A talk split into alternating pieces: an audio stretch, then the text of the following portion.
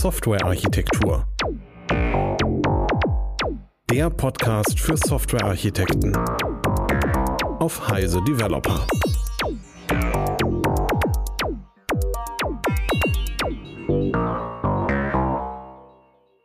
So, herzlich willkommen zu einer weiteren Episode vom äh, Softwarearchitektur Podcast. Heute mit äh, Stefan und mir, Ebert. Hallo Stefan, schön, dass du da bist. Hallo Eberhard, schön dich zu hören. Genau, das Thema ist ähm, Legacy und wir hatten schon zwei Episoden dazu, jetzt in letzter Zeit, die so ein bisschen dazu passen. Zum einen die Domain-Driven äh, Transformation-Episode mit äh, Carula und mir und die äh, Software Retrofit-Episode ähm, vor einiger Zeit. Und wir wollen jetzt, also natürlich verlinken wir die auch, wir wollen jetzt sprechen über das Thema Legacy im Allgemeinen, was erstmal zu der Frage führt, was ist denn eigentlich Legacy? Hm.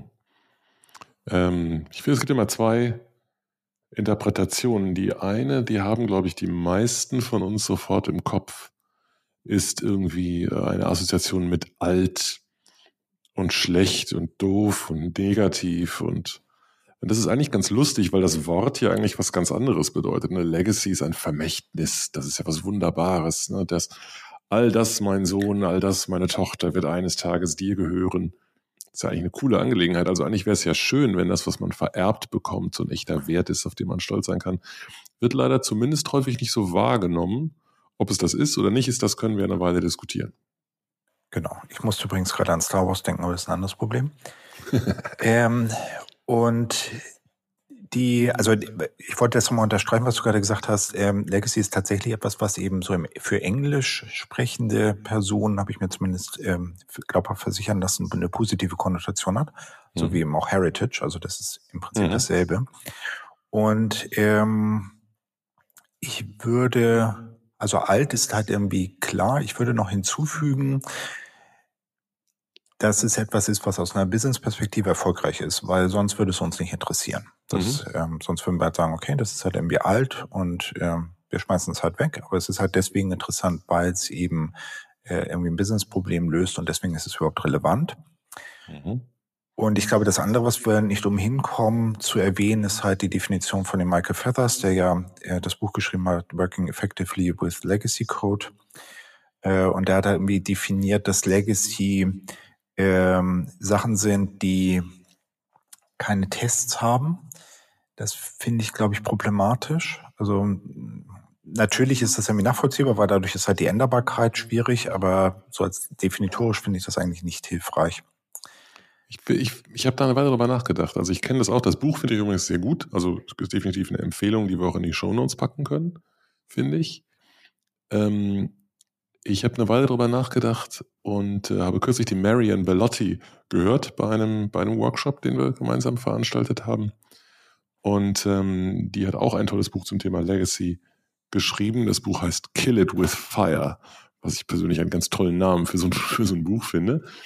Ähm, und ähm, die hatte auch diesen Spruch und hat es mal ein bisschen näher erläutert und hat, glaube ich, einen guten Punkt was sie, glaube ich, gesagt hat und was Feathers, glaube ich, auch gemeint hat, ist, dass die Software, solange sie Tests hat, sozusagen aktiv ist.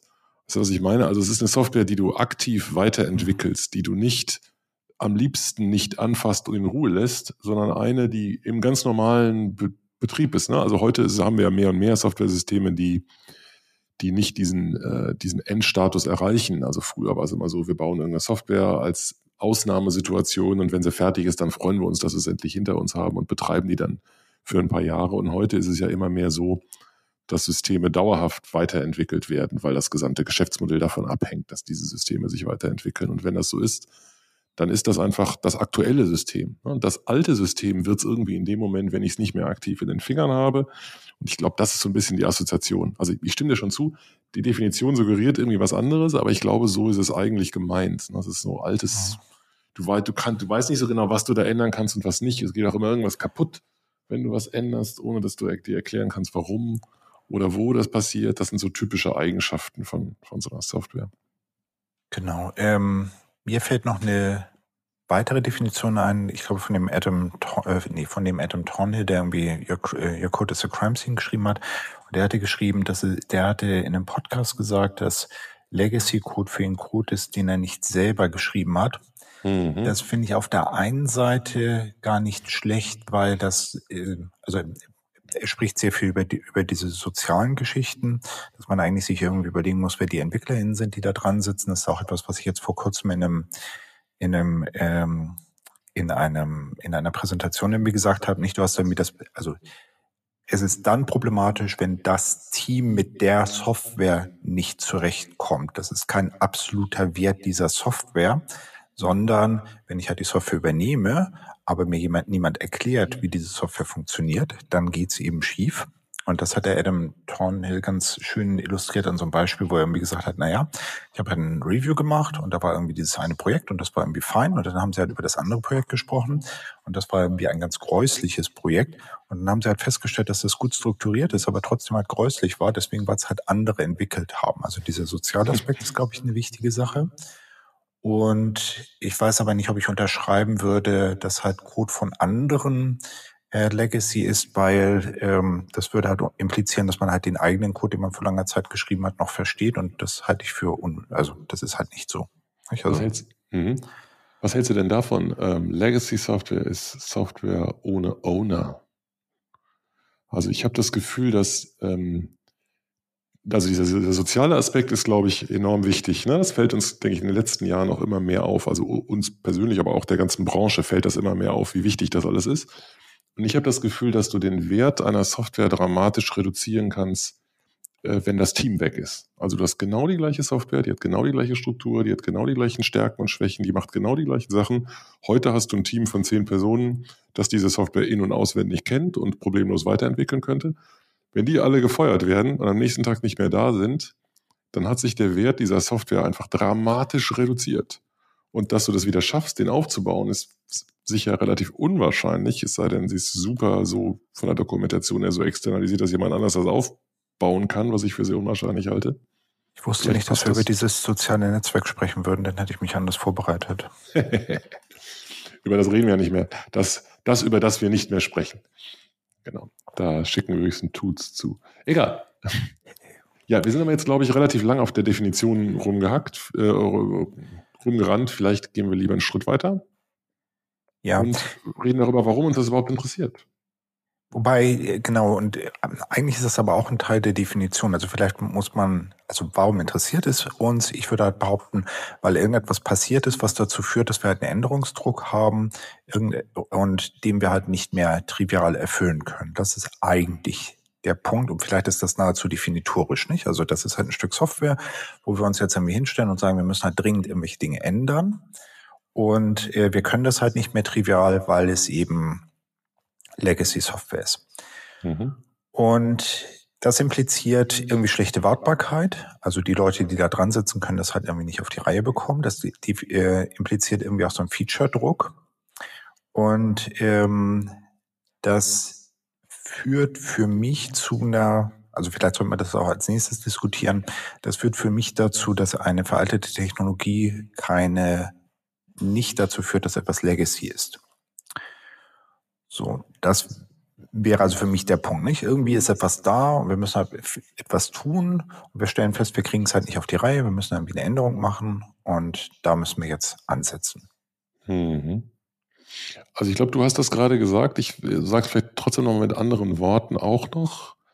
Ich glaube, es kann sowohl technische als auch fachliche Gründe haben, dieser, dieser Änderungsdruck. Ne? Es kann sein, dass ich irgendwie fachlich neue Sachen brauche, die schwer umzusetzen sind in dem System. Warum auch immer, weil die, weil die Technik veraltet ist oder weil die Strukturen zu verworren sind oder weil diese Art der Erweiterung nicht vorgesehen wurde oder schwerfällt, was auch immer. Es ist irgendwelches, ich will was Fachliches und das fällt mir nicht so leicht, wie ich gerne hätte, dass es mir fällt.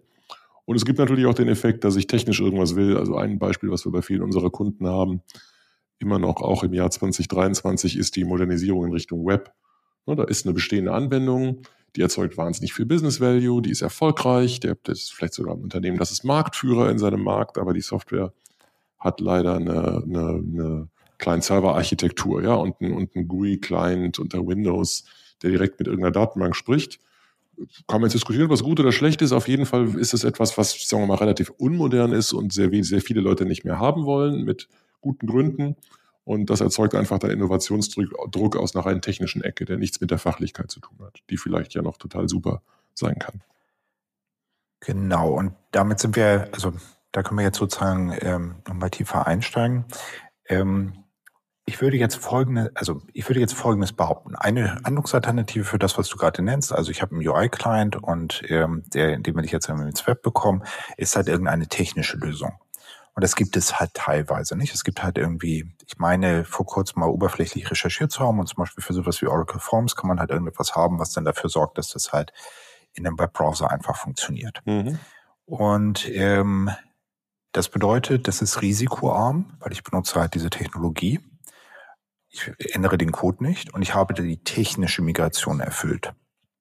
Und ähm, ich habe mindestens einmal sowas vorgeschlagen und habe irgendwie zurückbekommen, äh, eine also fundamental ablehnende Haltung dem gegenüber, weil es ja eigentlich attraktiv ist. Nicht? Also ich kaufe halt dieses Stück Software, ich nehme das und dann habe ich halt dieses Problem, in diesem Fall Webtransformation, halt irgendwie gelöst. Und ich glaube, der Grund dafür ist, weil dann die Leute sagen, okay, ich möchte eigentlich was anderes. Ich möchte nämlich änderbare Software haben. Und dann ist es so, dass eben die Technologiemigration alleine nicht ein Grund ist, sondern Änderbarkeit. Und Änderbarkeit macht nur Sinn, wenn ich Feature-Druck habe. Also es macht ja keinen Sinn, Änderbarkeit herzustellen, nur ähm, der Änderbarkeit willen, sondern da müssen halt irgendwie Features sein, die dort sozusagen kommen. Das ist der eine Punkt. Der andere Punkt ist, ich würde behaupten, dass so eine Technologiemigration äh, eine vertane Chance ist, um Businesswert zu generieren. Ähm, das bedeutet, dass ich also ich, ich gehe jetzt irgendwie zum Fachbereich und sage, okay, wir haben dieselbe, äh, dasselbe System wie vorher. Äh, das läuft jetzt im Webbrowser. Freut ihr euch? Und da kommt halt irgendwie zu, zurück, äh, warum? Also warum sollten wir uns freuen? Weil, nicht? Also es bedeutet ja nur, dass ich keine Windows-Anwendung mehr installiere, sondern ich habe irgendwie Webbrowser. Was ist der Punkt? Das bedeutet, dass ich dort eine Opportunity äh, verspielt habe, vom Businesswert her irgendetwas zu generieren. Und ich glaube, das ist ein wichtiger Treiber, den ich dann haben sollte. Ich sollte halt versuchen herauszufinden, was ist denn nun das, was dort als Änderungsstau da ist. Meine Behauptung wäre, dass halt jede Anwendung, also zumindest jede Anwendung, die ich halt benutze, da habe ich halt ein paar Ideen, wie ich es halt ändern will oder ändern könnte.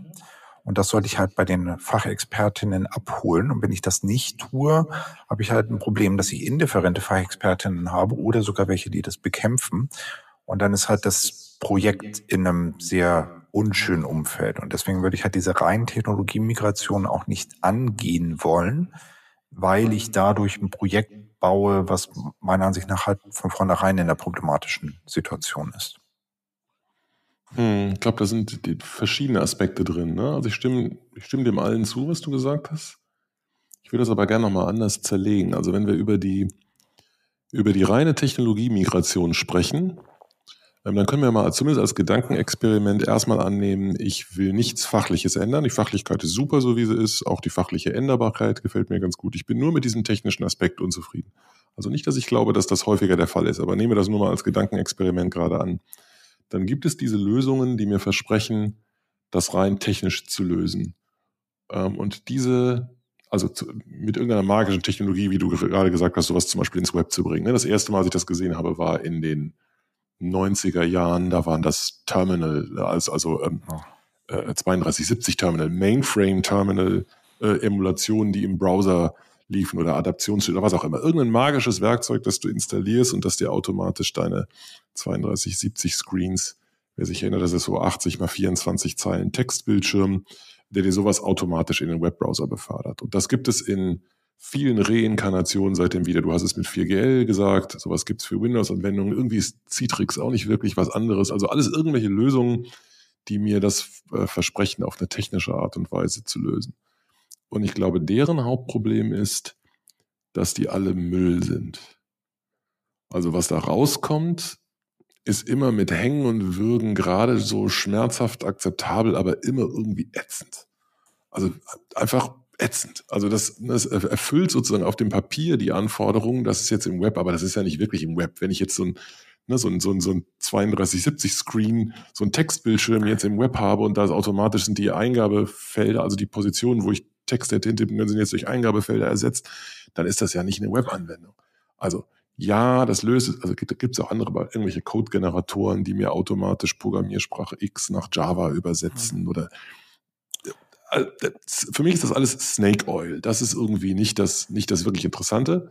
Jetzt mag es manchmal sein, dass einfach eine Kosten-Nutzen-Lösung sagt, ist zwar ätzend, aber gut genug. Ja, und kostet nur so und so viel Geld, mehr habe ich auch nicht, passt genau, löst meine Anforderungen nächste Woche. Dann nehme ich das vielleicht, ja, weil das da reinpasst, aber richtig gut gefällt mir das irgendwie nie. Und der andere Aspekt, der ist jetzt, glaube ich, so eine Vermischung von diesem technischen Ding und eben den anderen Sachen. Also dann kommt man so eine Überlegung wie, ja, wenn wir sowieso schon angehen, wenn wir sowieso darüber nachdenken, was wir da machen, dann können wir ja auch gleich X und Y machen. Und ich glaube, ein Teil davon ist durch diesen technischen Aspekt motiviert. Also, ist ein bisschen kompliziert zu konstruieren, aber das, was ich eigentlich sagen möchte, ist, wenn ich meine Anwendung umbaue von einer kleinen Serveranwendung zu einer Webanwendung, dann ist das mehr als nur eine technische Migration. Das ist eben, da steckt noch was anderes dahinter. Da stecken andere Designphilosophien, andere User Interface Philosophien, andere, andere äh, Integrationskonzepte. Da steckt alles Mögliche andere dahinter. Das kann ich alles ignorieren, indem ich meinen alten Ansatz da durchtunnle. Oder ich kann eben sagen, ich will das auch nutzen, wenn ich schon auf dieser Technik bin, mich darin. Und das finde ich eigentlich das Interessante. Es ist leider auch das Teure und Aufwendige und das, wo man erstmal bereit sein muss, eine ganze Menge Geld und Zeit und Aufwand in die Hand zu nehmen. Was wird halt nicht immer passieren, aber wenn, dann ist das eigentlich aus meiner Sicht der, der interessantere Weg. Genau, also verschiedene Kommentare dazu. Ich, ähm, die eine Sache ist, ich bin mir nicht sicher, ob die Benutzbarkeit einer Webanwendung für die Benutzerschaar, die eine 3270-Anwendung zum Beispiel seit Jahrzehnten benutzt, tatsächlich besser ist. Oh, da gebe ich dir völlig recht, ja. Mhm. Und ähm, das ist in dem Beispiel eines der Probleme, würde ich behaupten. Also das, halt, das bedeutet halt, dass diese rein technische Migration, von der du ja gerade gesagt hast, dass sie ätzend ist für die Benutzerschaft, vielleicht sogar vorteilhaft ist. Und ähm, ich glaube, wir sind da gar nicht so weit voneinander weg. Ich, ich meine, also mein, mein Punkt ist eigentlich, wenn ich die rein technische Migration mache, dann kann ich das tun, das ist risikoarm. Dann komme ich bei einem Ergebnis an, dass sie eben, wie du, wie du sagst, irgendwie formal vielleicht das halt erfüllt, aber nicht, nicht so wirklich sozusagen. Und das ist ein Punkt, womit ich gerne diskutieren wollen würde, was denn nun wirklich das Ziel ist. Und meine These wäre, dass das wirkliche Ziel irgendwie was anderes ist. Also eben nicht nur die rein technische Migration, sondern eben irgendetwas, was vielleicht auch eine Benutzbarkeit ändert. Aber dann bin ich relativ schnell bei einer Diskussion von, wo sind denn die neuen Features, mit denen ich diese technische Migration tatsächlich motivieren kann? Hm. Also wenn ich halt jetzt Dinge dort zum Beispiel fachlich tun kann, die ich mit der 3270 Emulation gar nicht auf die Reihe bekomme, hübsche Reports, weiß, weiß der Teufel was, dann ist das etwas, was einen Wert generiert für die Benutzerschaft, aber dann bin ich ganz weit weg von der rein technischen Migration. Dann fange ich halt irgendwie an und baue halt diese Reports, die ich halt vorher nicht bauen konnte. Ich baue da, ich generiere dadurch einen Businesswert und ja, ich habe irgendwann das Ziel, diese 3270 Sachen abzuschalten. Aber in Wirklichkeit mache ich halt eine Business-Transformation und baue halt Business-Features. Und das ist genau das, was ja letztendlich mein Punkt ist. Diese rein technische Migration will ich gar nicht. Ähm. Und, und die will halt, wollen halt auch die BenutzerInnen nicht. Also, auch nochmal zwei Kommentare. Also das eine ist, ähm, ich, das, das eine Argument, das du gebracht hast, ist außerordentlich gültig, nämlich die, äh, die Gewohnheit oder das Know-how oder die Skills der bestehenden User. Ne? Die sind natürlich ein riesiges Asset und wenn ich die jetzt alle lähme, indem die dem auf einmal blöd mit der Maus rumklicken müssten, obwohl die das vorher super konnten, ist das, geht das natürlich total nach hinten los. Genau. Das könnte ich aber zum Beispiel auch adressieren, indem ich einfach einen webbasierten Terminal-Emulator benutze. Also das funktioniert wirklich alles genauso wie vorher. Das ist halt nur, das läuft jetzt halt nur als als Plugin oder als, äh, als, als JavaScript-basierte App im, in, im Browser. Sieht, sieht, aber, sieht aber noch genauso aus. Sieht so aus, als hätte ich da so ein Terminal-Fenster. Benutzen ja auch viele Leute. Spricht überhaupt nichts gegen. Aus meiner Sicht kann man absolut machen. Ähm, der, der, das, was mich eher stört, ist, sind diese magischen Werkzeuge, die, die so tun, als würden sie mehr machen. Weißt du, also die dir sozusagen aus so einem Screen etwas generieren, was behauptet, eine Webanwendung zu sein. Und das ist halt, das ist nicht Fisch, nicht Fleisch. Es ist weder der klassische Terminal-Emulator, der so funktioniert, wie er soll, noch ist es eine echte Webanwendung. Es ist irgend so ein komisches Hybrid Ding dazwischen, das wirklich niemanden glücklich macht. Und das Zweite, was ich noch wichtig finde, ist, dass diese Grenze zwischen ähm, Technik und Fachlichkeit, glaube ich, nicht so hart zu ziehen ist. Also nehmen wir mal wieder das Beispiel mit der, mit der, mit der User Interface Technologie. Ähm, ein, ein Grund, warum Leute sowas zum Beispiel gerne ins Web haben wollen, ist, dass sie es bei der Gelegenheit gleich auch auf sehr vielen unterschiedlichen Geräten verfügbar machen wollen, zum Beispiel auf dem Telefon, auf dem Tablet oder sonst irgendwo. Durch das Telefon kommen vielleicht ganz andere Anwendungsfälle in ganz andere Situationen für meine Anwendungen dazu. Das heißt, ähm, ich habe jetzt eine neue technische Möglichkeit, die mir ganz andere fachliche Interaktionen erlaubt. Also es ist eben nicht alles ein Implementierungsdetail, nur weil das Wort Technik darin vorkommt. Es gibt einfach Dinge, die ich ganz anders lösen kann und auch ganz anders lösen sollte, wenn ich fundamental andere Architekturen habe. Gerade wenn ich Client-Server-Grenzen verschiebe oder völlig andere User-Interface-Paradigmen habe, dann, dann ist das ja nicht, das ist eben, also niemand ist glücklich, wenn ich einfach meine äh, 25 Jahre alte Visual Basic Datenbankanwendung vollautomatisch äh, in eine moderne Umgebung transferiere, weil das nicht geht. Da fehlt sozusagen das kreative, neue, innovative, was das eigentlich erst interessant macht, das Ganze zu tun. Da sind wir uns dann, glaube ich, wieder einig. Das war, glaube ich, ja die gleiche Sache, die du vorhin gesagt hast. Ja, also Vielleicht ist der wesentliche Punkt, meine Empfehlung wäre halt, wenn jemand um die Ecke kommt und sagt, wir wollen das auf eine, neue technische Beine stellen, dann würde ich als Ansatz wählen, mir erstmal zu überlegen, was ist bei der alten Anwendung ein fachlicher Lapsus, irgendetwas, was die nicht, nicht können oder noch nicht können. Und dann würde ich diese Sache mit einer, mit der neuen Technologie umsetzen. Und das wäre mein allererster Schritt. Und ich würde nicht einen Plan erstellen, wo ich halt sage, wir migrieren das, wir migrieren das, wir migrieren das und dann sind wir fertig mit der technischen Migration, sondern ich würde das eben nach Businesswert orientiert machen und ich würde eben auch potenziell neue Features als erstes implementieren. Und meine Behauptung wäre, das geht sozusagen immer, weil mhm. eben diese Differenz zwischen alt und neuer Technologie, wie du, wie du ja sagst, zum einen neue Möglichkeiten öffnet und zum anderen ist es eben so, dass eigentlich immer irgendwo Dinge sind, die man halt noch besser machen kann oder die halt fehlen. Und darauf würde ich halt zuerst loslaufen. Und das ist aber was anderes, als wenn ich halt eher sage, wir nehmen halt zuerst das, was halt das niedrigste technische Risiko haben und wir haben am Ende eine Anwendung, die genau dasselbe kann. Das wäre halt mein Punkt. Ja, genau. Also ich, ich glaube, in den allermeisten Fällen bin ich da voll, voll auf deiner Linie. Ich denke auch, dass es ähm, generell schwierig ist äh, oder schwieriger ist, äh, für technische Verbesserungen oder mit technischen Verbesserungen Business Stakeholder hinterm Ofen hervor genau. zu locken. Also die Architektur ist jetzt besser, na toll, was kann ich mir davon kaufen? Das versteht erstmal niemand. Das ist für mich ein Argument. Es gibt Ausnahmen davon. Also zum Beispiel könnte es ja sein, ich stelle um von einer teuren roten oder blauen Datenbank auf eine extrem günstige äh, und spare damit jeden Monat x 100.000 Euro Kosten. Dann, ne, dann kann auch eine rein technische Migration äh, Sinn ergeben. Äh, und das versteht dann auch jeder. Aber oft, meistens bin ich auf deiner Linie, dass man das Ganze mit, äh, mit fachlichem Nutzen verbinden sollte. Also schau, wir haben hier diese technische Modernisierung gemacht oder uns diese neue Option erschlossen und hier haben wir schon mal etwas gemacht. Das hätte vorher unglaublich lange gedauert. Jetzt können wir das ganz schnell umsetzen und es ist auch ganz toll, es sieht ganz modern aus und wir bekommen von unseren UserInnen super tolles Feedback dazu. Das ist eigentlich die, das Idealszenario. Und wenn ich das sukzessive sozusagen für mehr und mehr Teile neue Teile, bestehende Teile, Mischungen daraus machen kann, habe ich eigentlich den erfolgversprechendsten Weg, glaube ich. Genau. Ich, also, weil das jetzt vielleicht gerade reinpasst, ich würde halt als weitere Hypothese einführen, dass potenziell eine Legacy-Migration entweder nie oder halt erst nach sehr langer Zeit erledigt ist, weil wenn man tatsächlich nach Business-Wert äh, vorgeht, dann ist es vielleicht irgendwann so, dass man an der Stelle ankommt, wo man sagt, okay, dieses Zeug, was wir jetzt da noch übrig haben, das ändert sich so wenig häufig, ähm, das ist so wenig relevant, dass wir es halt nicht migrieren.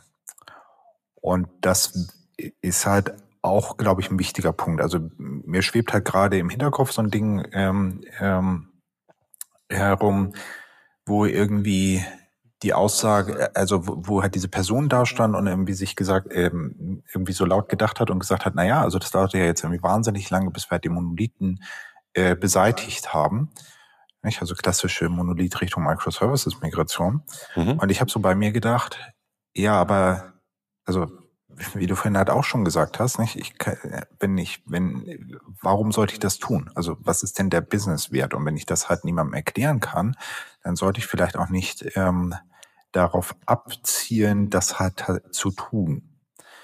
Nicht? Also wenn mhm. ich jetzt ähm, mhm. und dann komme ich halt irgendwann an einen Bereich, wo es halt nicht mehr wahnsinnig viel Sinn macht, noch weiterzumachen. Und das ja. ist so, glaube ich, eine von, von den Punkten dort.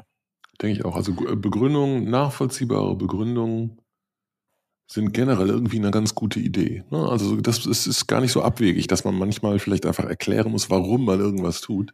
Und die Begründung sollte möglichst nicht sein, das habe ich in einem Podcast gehört oder das habe ich, dazu habe ich auf einer Konferenz einen Vortrag gehört. Das ist, das ist eine sehr schwache Begründung. Ne? Es sollte sagen, also wir haben folgendes Problem. Mir ist das klar geworden, weil ich das in diesem Vortrag so schön artikuliert bekommen habe.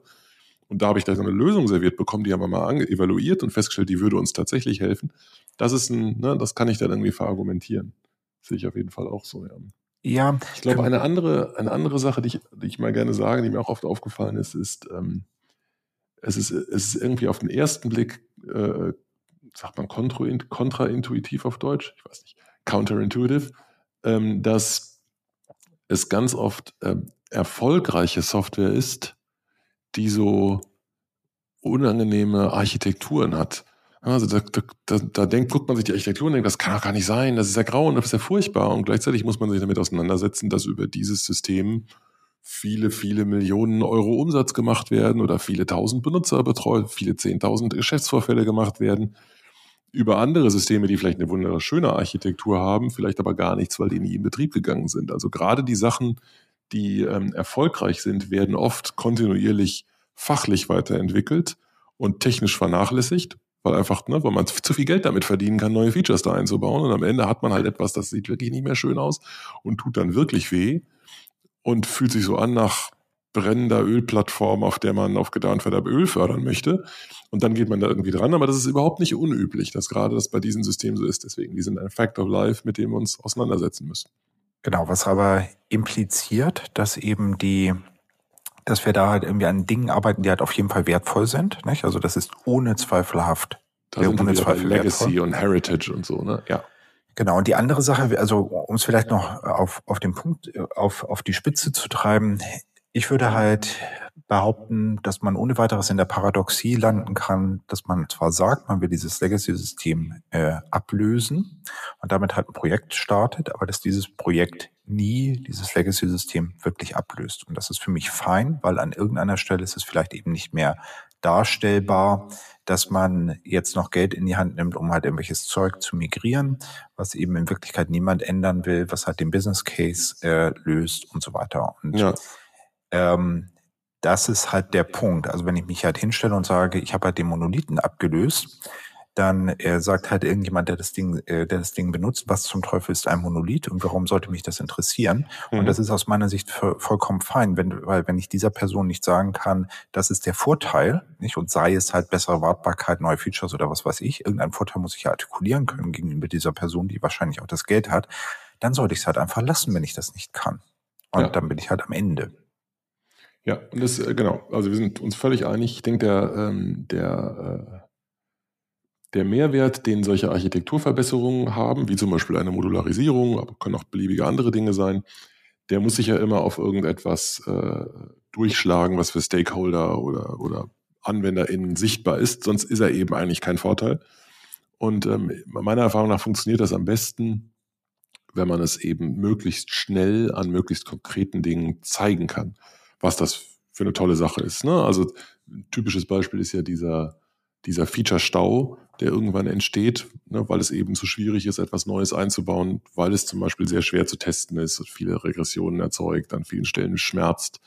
Ähm, und äh, wenn man zeigen kann, wir haben jetzt hier eine Verbesserung gemacht und deswegen konnten wir dieses Ding wahnsinnig schnell entwickeln und es ist auch noch ganz toll, was dabei herausgekommen ist, ist das ein, das stärkste Argument, das man haben kann. Sehr viel besser als coole Diagramme oder, oder Hype-Kompatibilität irgendwelcher Lösungen, die man ausgewählt hat.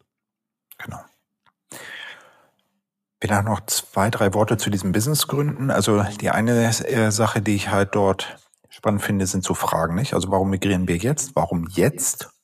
Warum migrieren wir überhaupt? Warum jetzt hilft manchmal dabei, also nicht warum nicht vor einem Jahr oder in einem Jahr, das hilft manchmal dabei, mhm. dabei diese, wie soll ich sagen, diese Businessgründe sind nicht immer klar. Also insbesondere, wenn man halt sagt, naja, die Technologie ist ver veraltet, ist eben in dem Statement kein Businessgrund und dem müsste man halt rausbekommen. Äh, schön finde ich halt auch diese Frage mit, nach welchen Features habt ihr aufgegeben zu fragen, nicht? Das ist das mit diesem Feature-Stau. Also das sind sozusagen die krassesten Fälle in dem Feature-Stau, weil man da irgendwie sagt, das irgendwie aufzuschreiben macht halt keinen Sinn. Und ich habe vor längerer Zeit von dem ähm, Nick Tune bei mir im, bei Software-Architektur im Stream äh, ein Paper diskutiert, ähm, das in diesem Bereich, glaube ich, extrem radikal ist, was im Prinzip sagt, wir haben eine Business-Transformation als, und als Teil dieser Business-Transformation müssen wir halt irgendwie Legacy-Code anpassen.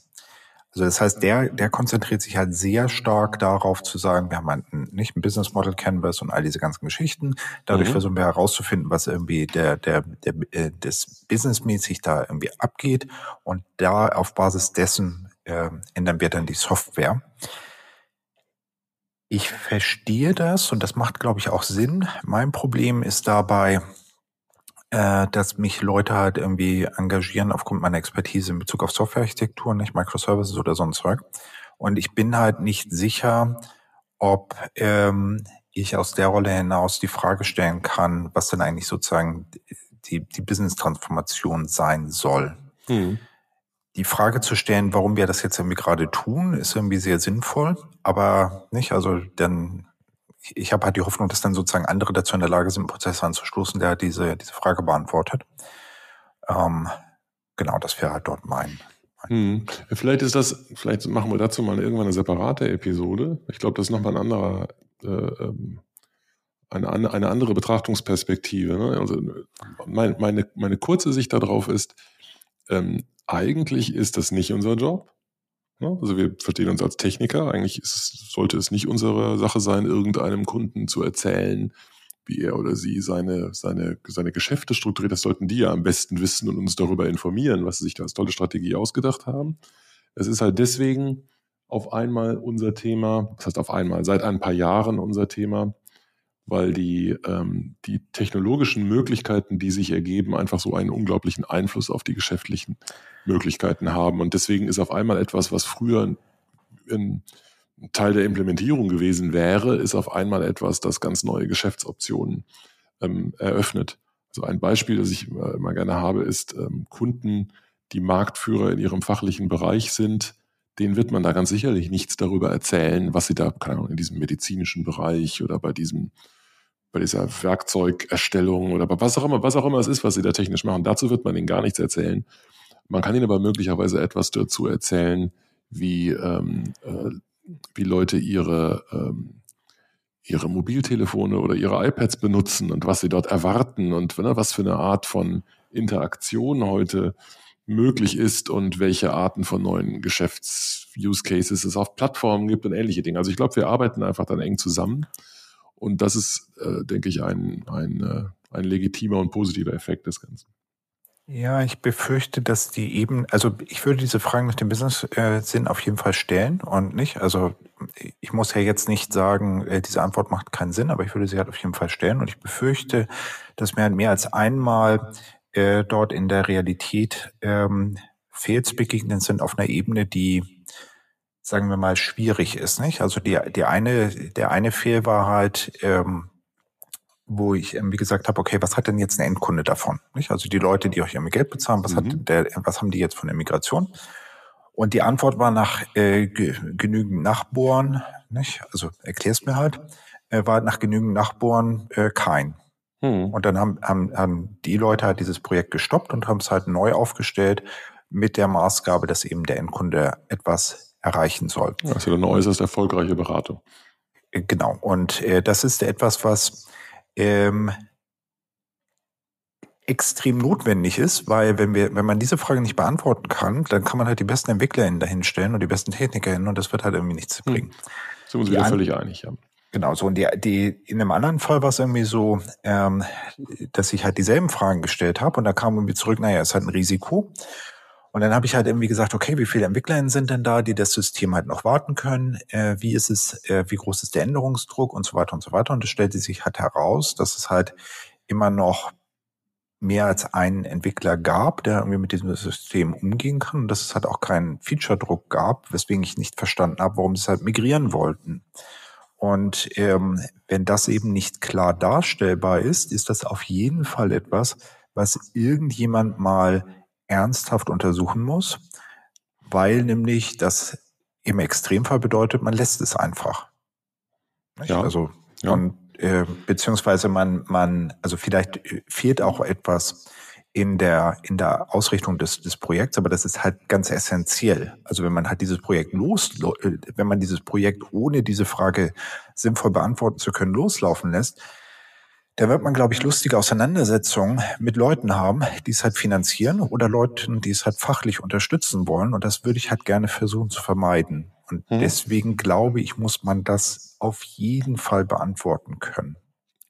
Ich glaube, wir sind uns da einig. Ne? Also ich habe immer eine, eine Anekdote, die ich äh, Leuten in anderen Branchen immer gerne erzähle. Das ist die aus der Versicherungswelt. Äh, da kennt das jeder wenn man da große Systeme migriert, ähm, insbesondere sowas wie ein Lebensversicherungsbestandsführungssystem, ne, das sind die, wo die Lebensversicherungspolicen drin sind, dann ist das eine riesenhafte Angelegenheit, also wirklich eine außerordentlich schmerzhafte Geschichte, die wirklich sehr, sehr, sehr viel Geld kostet. Und äh, der übliche Weg ist, oder ein sehr häufiger Weg zumindest ist, dass man Altverträge einfach im alten System lässt, bis der Schaden oder Leistungsfall eingetreten ist, sprich, bis die ausgezahlt sind oder alle tot sind. Wenn alle wenn sich das erledigt hat, wenn sich die Lebensverträge, Lebensversicherungsverträge alle erledigt haben, die im System sind, dann und erst dann kann ich es abschalten. Das heißt, ich plane einfach damit, dass das noch 10, 15 Jahre läuft. Und dann habe ich, hab ich langsam, äh, habe ich alle neuen Verträge im neuen System abgeschlossen. Und das ist eine, eine absolut gültige Entscheidung. Also wird man, dann muss man natürlich abwägen, durchkalkulieren, was kostet mich das, was würde mich die Migration alternativ kosten. Und dann lebt man unter Umständen halt damit, dass man ein zweites System ähm, daneben stehen hat.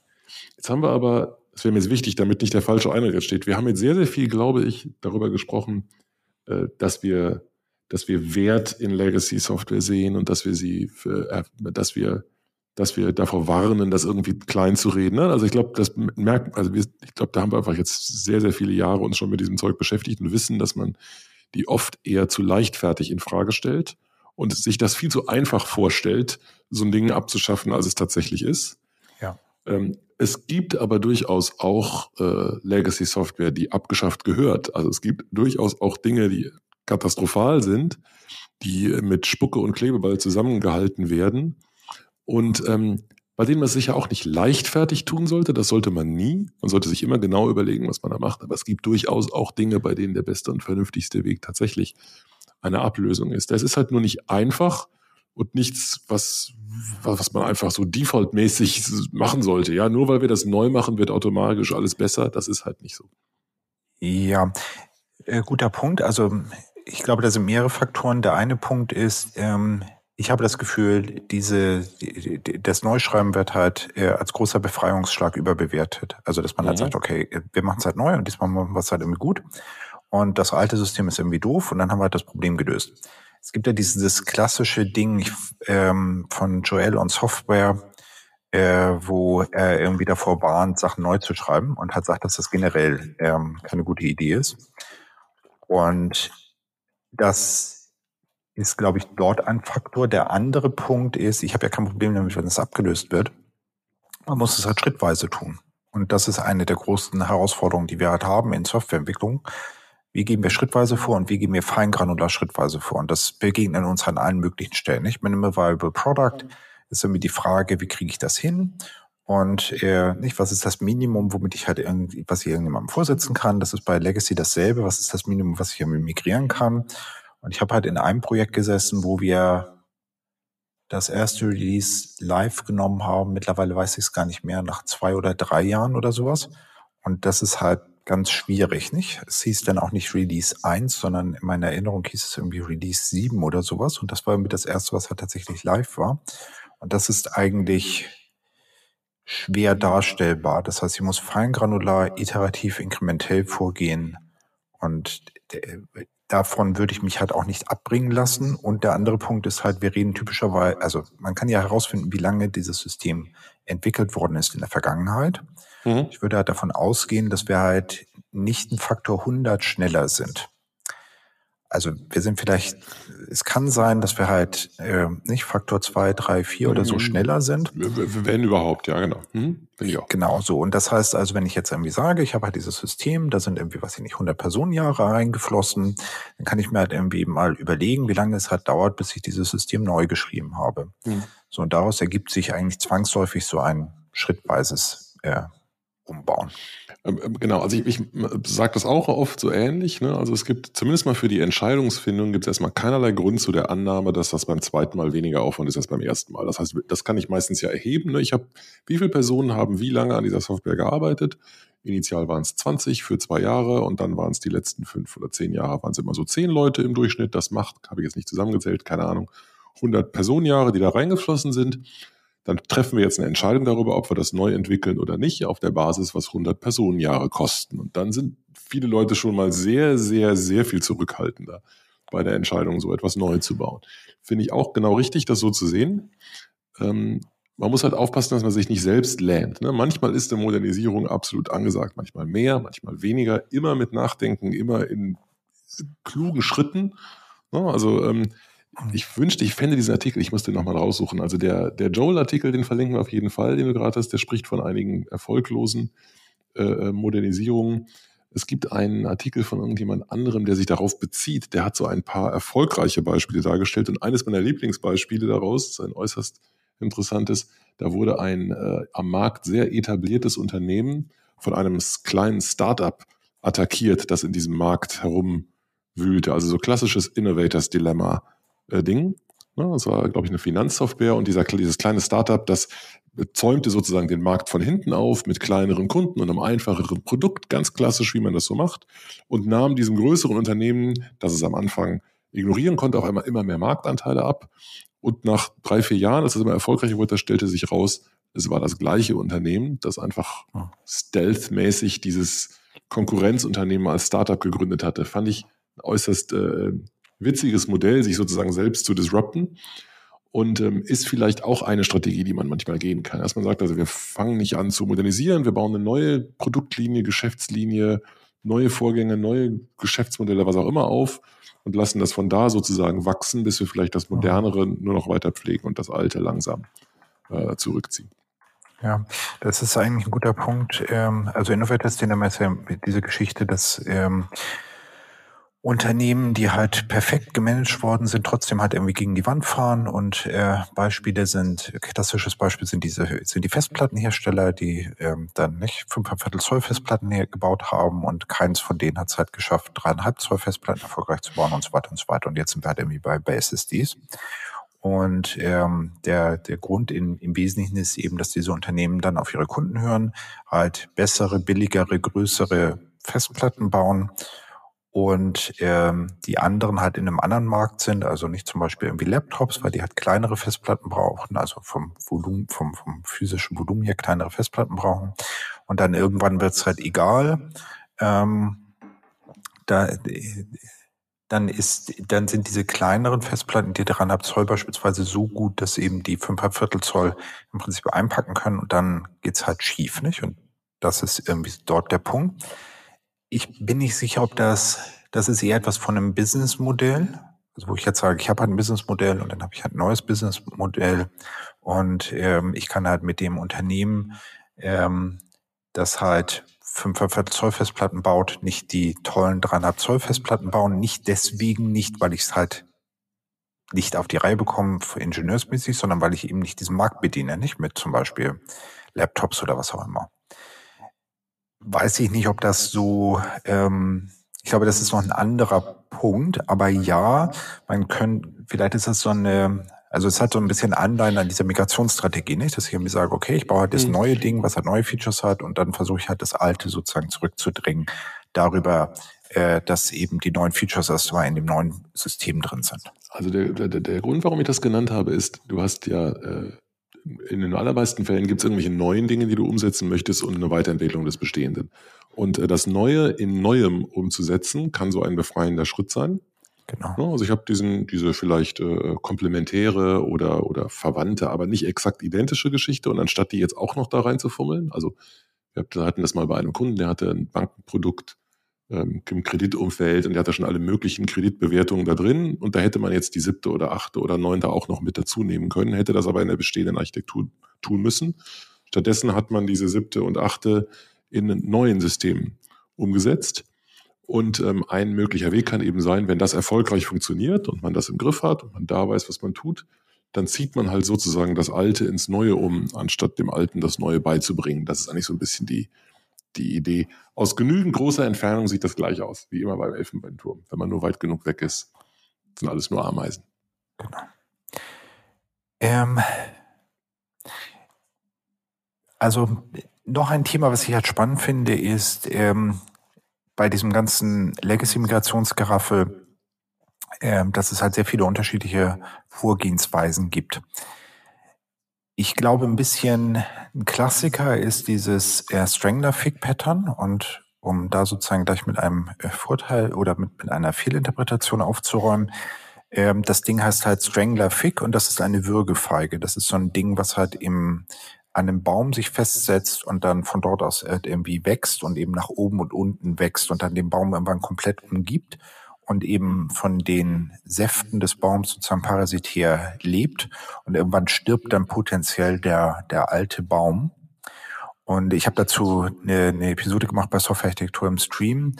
Verlinke ich auch nochmal. Das ist also eine Strategie, vielleicht ein bisschen der Klassiker. Nicht? Ich fange irgendwo an und sage, okay, ich baue das jetzt.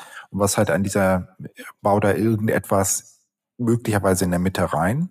Was halt an dem äh, Strangler Fig Pattern so schönes ist, ähm, dass man der, der, also warum es so eine schöne Metapher ist, finde ich, weil es hier eben die, das alte System sozusagen umgibt, so wie eben eine Würgefeige. Und irgendwann verdorrt eben das alte System einfach, nicht? So wie irgendwie dieser Baum. Und äh, dann interessiert das halt niemanden mehr und dann ist der Baum eben tot. Also noch ein Stück Holz und da drumherum ist eben diese, diese Würgefeige. Mhm. Und deswegen finde ich es halt als, als Metapher eigentlich sehr schön. Sagt eben, aus meiner Sicht einmal sozusagen irgendwo ansetzen und aus dem alten System sozusagen Sachen rausnehmen und ähm, wie soll ich sagen, die Beseitigung des alten Systems steht halt gar nicht so im Mittelpunkt. Nicht? Also es ist nicht so, dass ich jetzt sage, ich schneide diesen Ast ab und baue da halt einen neuen an, sondern ich fange irgendwo an und baue halt insbesondere das Neue und das ist irgendwie so das, das Positive oder der Ansatz dort. Mhm. Ja. Finde ich auch einen sehr, einen sehr vernünftigen Ansatz. Also gerade weil es eben diesen, äh, diesen Cut ermöglicht. Ne? Also relativ klar sagt, äh, ich kann hier mal äh, auf was Neues setzen und das kann sich eben beweisen. Es spielt gut in das rein, was wir bislang diskutiert haben. Ne? Auch. Und vielleicht der, also der krasseste Gegensatz, den ich dazu kenne, ist ähm, diese Geschichte, das hatte ich auch mal bei, bei Software Architecture im Stream diskutiert. Ähm, da gibt es ein Paper von Eric Evans, ähm, How to Work with Legacy, uh, with DDD if surrounded by Legacy Code. Und da hat er zum Beispiel diese Idee von dem Bubble-Bounded Context. Also ein Bounded Context ist ja so ein Domain-Driven Design-Ding mit irgendwie einem sauberen Domain-Modell. Und er hat irgendwie gesagt, so wie eine Blase baue ich jetzt in dem Legacy-System so einen Bounded Context auf, getrieben durch neue Features. Das ist wieder dieses Thema, man nicht will halt neue Features implementieren sondern könnte man ja denken, dass man halt langfristig sagt, na ja, irgendwann ist eben alles bubble Kontexte und dann kann ich halt das alte System, das Legacy-Zeug wegwerfen. Aber er hat halt diese Metapher von der Blase und sagt halt, die kann halt irgendwann platzen. Und dann ähm, ist es eben so, dass das System ähm, eben diesen Bubble-Bounded Context-Code auch hat, aber der ist stark verwachsen mit dem alten System. Und äh, dann habe ich eben letztendlich da, er, er spricht von fossilized, nicht? Also es ist so wie ein Fossil auch im alten System drin. Und ich finde das halt deswegen interessant, weil, also Eric ist halt eine von den Personen, die, glaube ich, ganz viel über Softwarearchitektur nachgedacht haben und da halt eine interessante, interessante Meinung haben.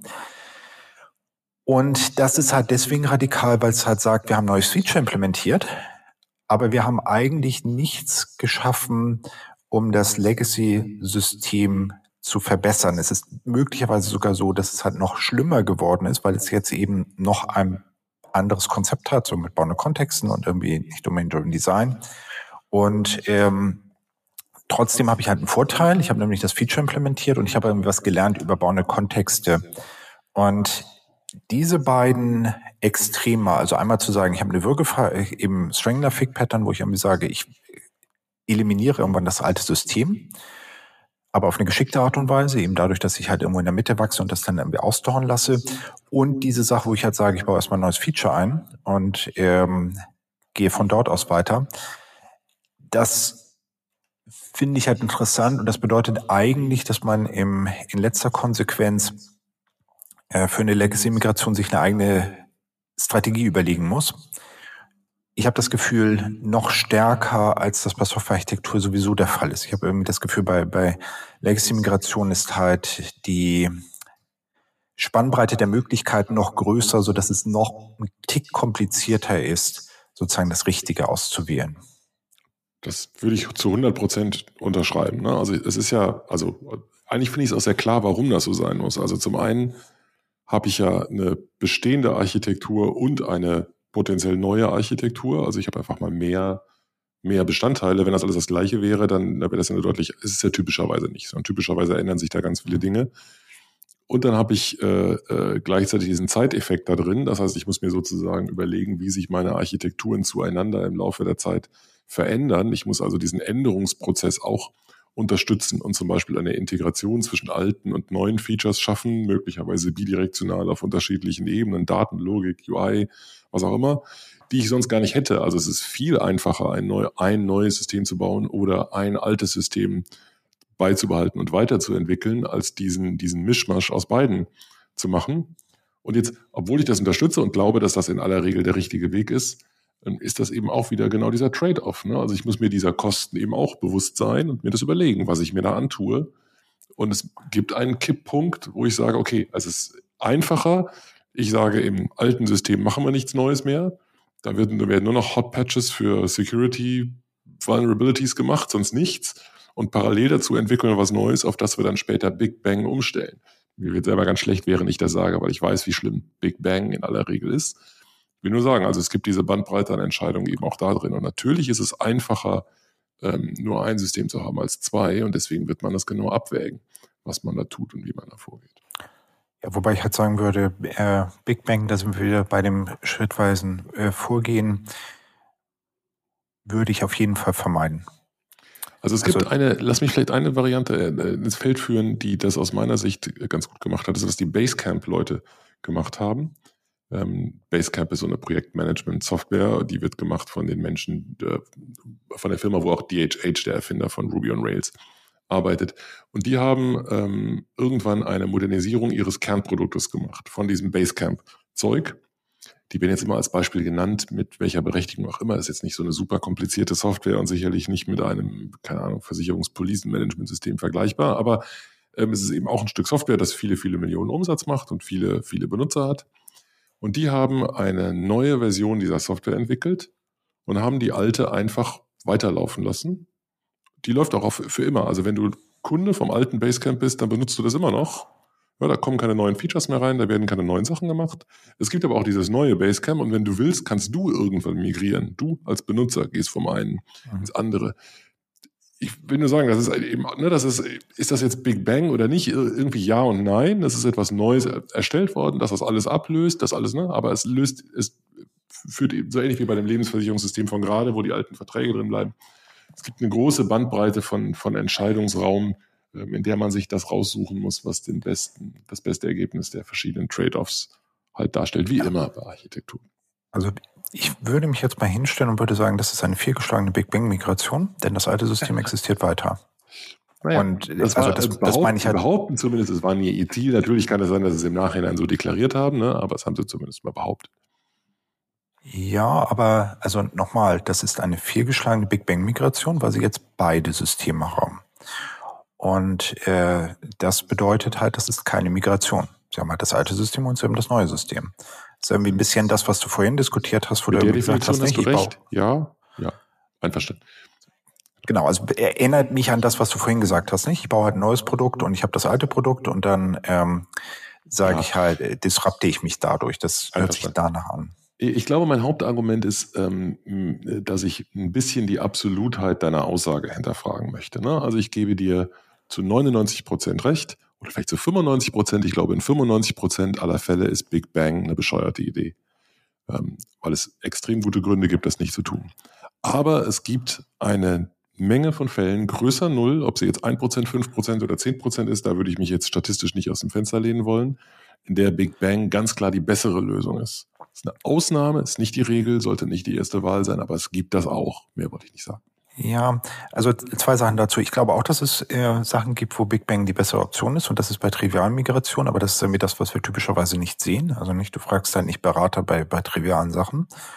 Und die andere Sache ist, also der Grund, warum ich darauf so rumhacke, ist, weil dieses schrittweise Vorgehen ist halt schwierig und das ist fundamental schwierig.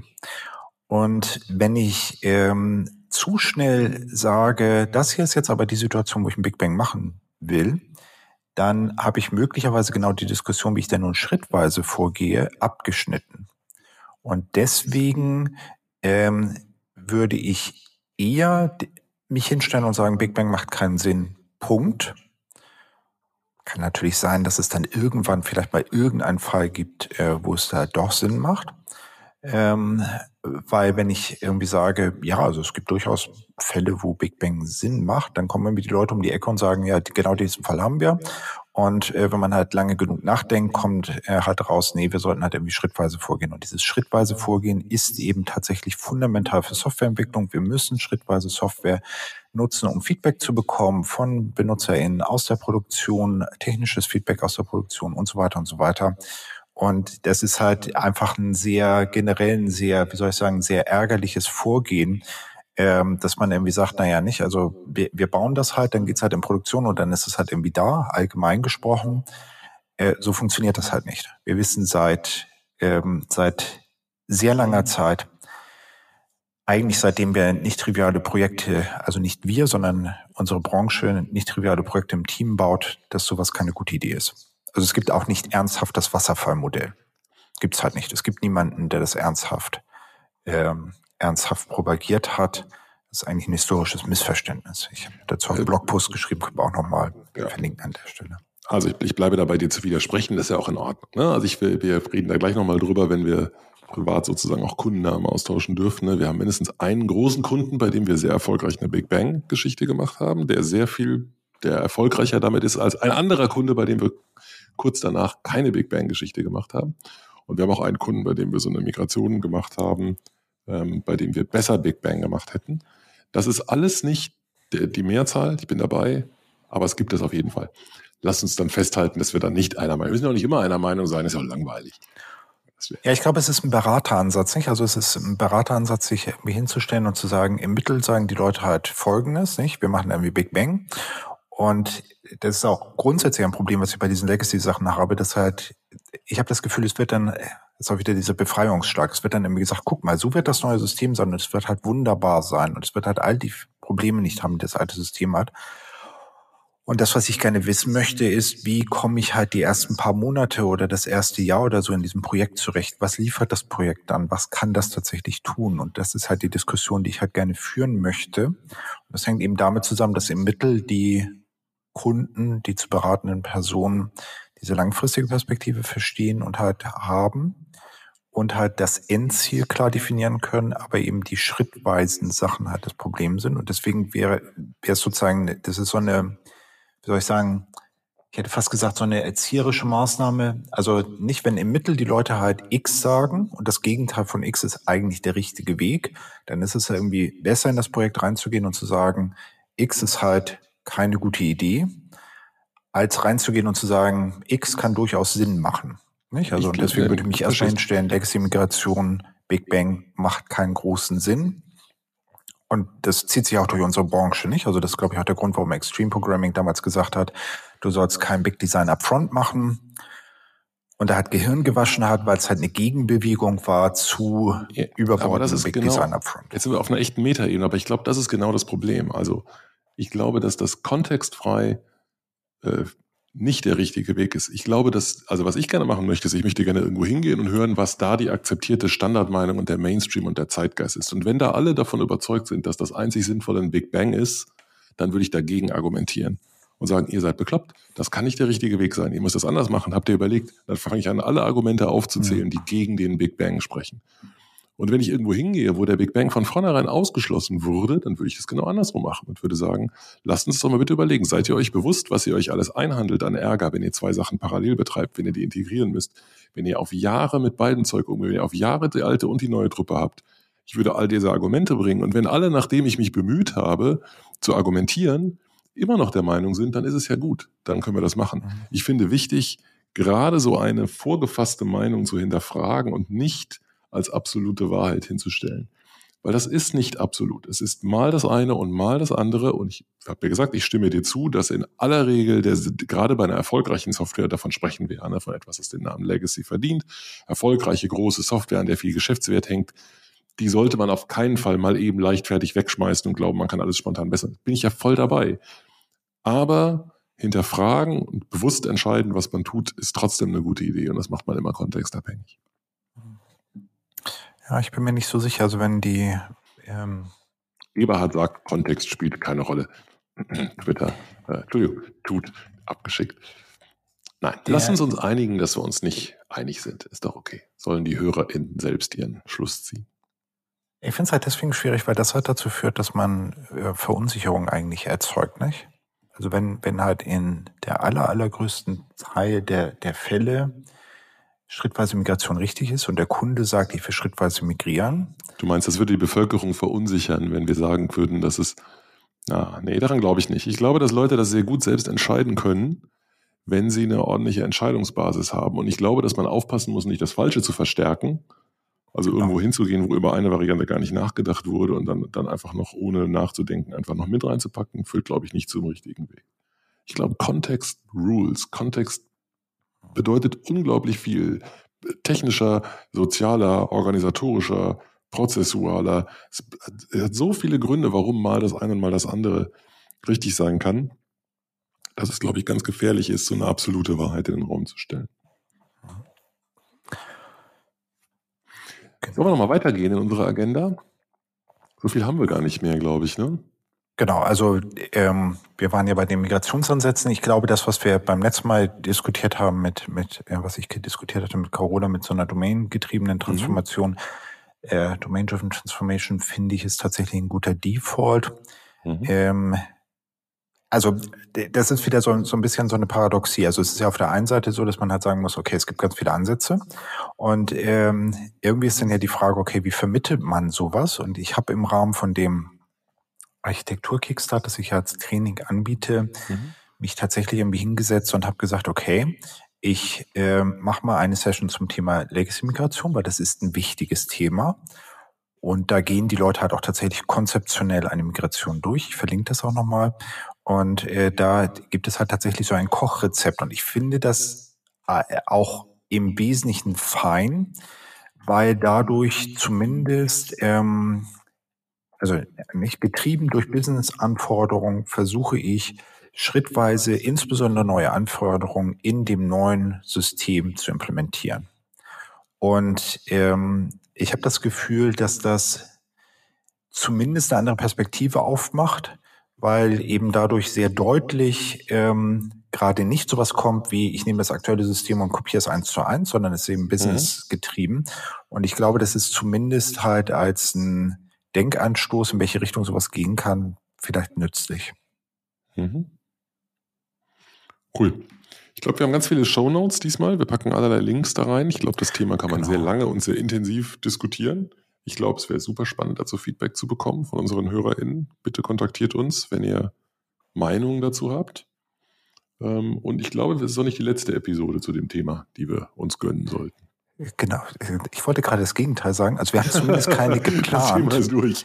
wir haben zumindest keine geplant, was hier irgendwie umgekehrt bedeutet, wenn es da irgendwie sozusagen noch Diskussionsbedarf gibt, äh, dann sehr gerne. Und da wären wir, glaube ich, irgendwie über Hinweise ähm, dankbar, mhm. weil ich ich zumindest nicht so, also ich, wir haben halt Hinweise gegeben auf weitere Materialien und im Stream gibt es irgendwie auch noch weitere Materialien, die ich irgendwie verlinke. Aber ich bin halt nicht sicher, ob hier noch so so ein Thema halt tatsächlich ähm, offensichtlich da ist, was man halt diskutieren müsste. Bin ich sehr gespannt, ob unsere HörerInnen uns was soufflieren, worüber wir sprechen sollten. Genau, wäre auf jeden Fall super. Gut. Cool. Eberhard, hat Spaß gemacht? Ja, sehr schön. Dann würde ich sagen, schönen Tag noch und vielen Dank und bis dahin. Bis bald. Danke fürs Zuhören. Ciao. Vielen Dank für das Anhören und Herunterladen des Software-Architektur-Podcasts. Er wird produziert von Carola Lienthal von Workplace Solutions, der Freiberuflerin Sandra Pasik, Michael Stahl von Siemens, Christian Weyer von ThinkTecture sowie Gernot Starke, Stefan Tilkoff und Eberhard Wolf von InnoQ. Er ist gehostet auf Heise Developer. Die Betreiber freuen sich über Feedback via Mail oder unter den Kommentaren der jeweiligen Episoden. Kontaktmöglichkeiten finden sich auf der Webseite des Podcasts.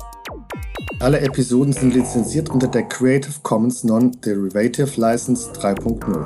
Das bedeutet, die Episoden können als Ganzes für nicht kommerzielle Zwecke genutzt werden. Änderungen sind nicht erlaubt. Es muss nur die Quelle angegeben werden. Näheres unter creativecommons.org.